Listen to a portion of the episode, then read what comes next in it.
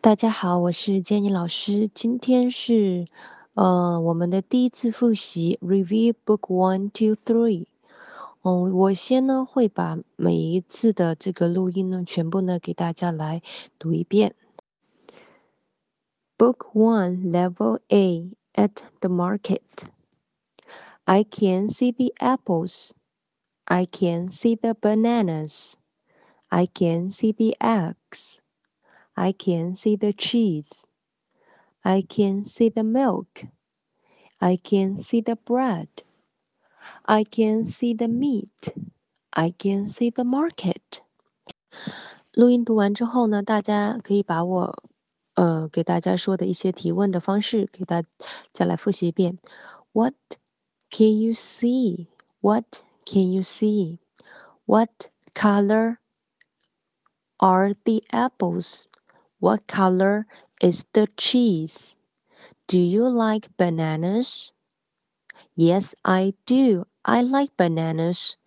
No, I don't. Book 2, Level A Rex. I like to swim. I like to run.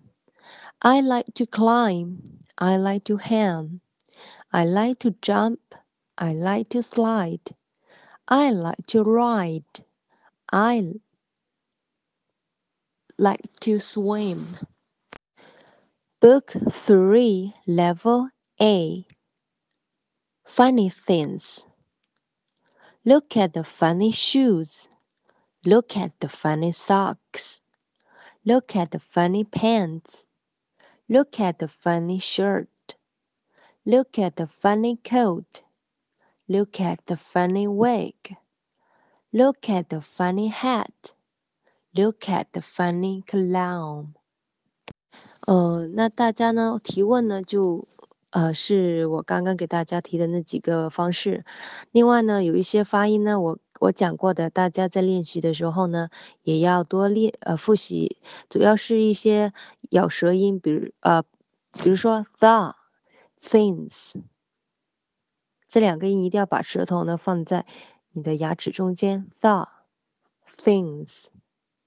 还有一些大家经常呃发呃读错的，比如说 apples，虽然很简单，但是呢会还是会有人会读错，bananas，cheese，bread。特别是这个最后一个音的处理不用太重了，run。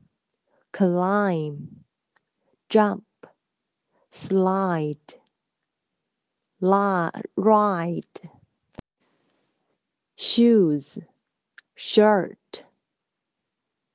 clown。那以上给大家提出来的呢，就是呃，在大家交的作业中，呃，经常会出现的错误。